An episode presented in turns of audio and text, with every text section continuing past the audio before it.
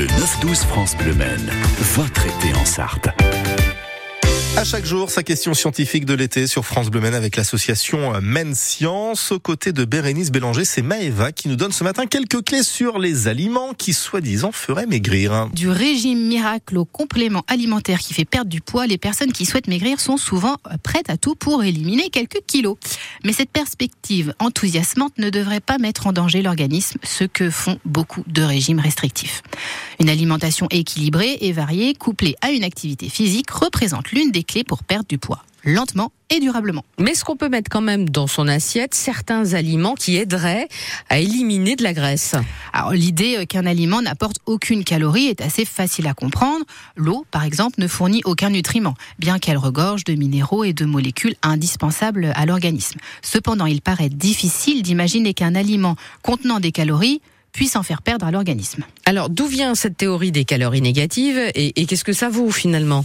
Alors lorsque l'on évoque les aliments à, et je mets des guillemets, un calories négatives, euh, on prend en fait en considération l'énergie nécessaire au corps pour métaboliser et digérer ces aliments.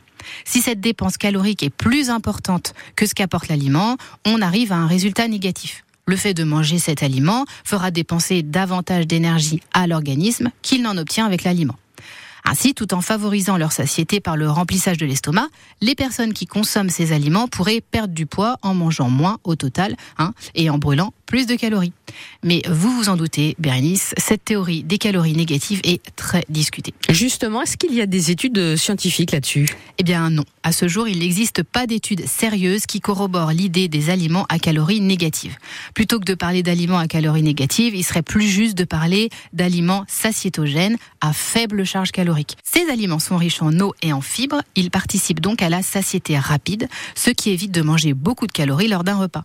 Les épinards, les brocolis, les concombres, les citrons, les oranges, les fraises font notamment partie de ces aliments faibles en calories et riches en fibres et en eau. Les intégrer régulièrement au menu peut aider à abaisser le total calorique du repas tout en garantissant de bons apports en vitamines.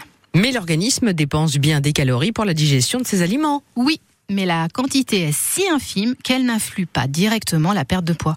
En effet, il faut environ un déficit de 7000 calories pour perdre 1 kg de graisse.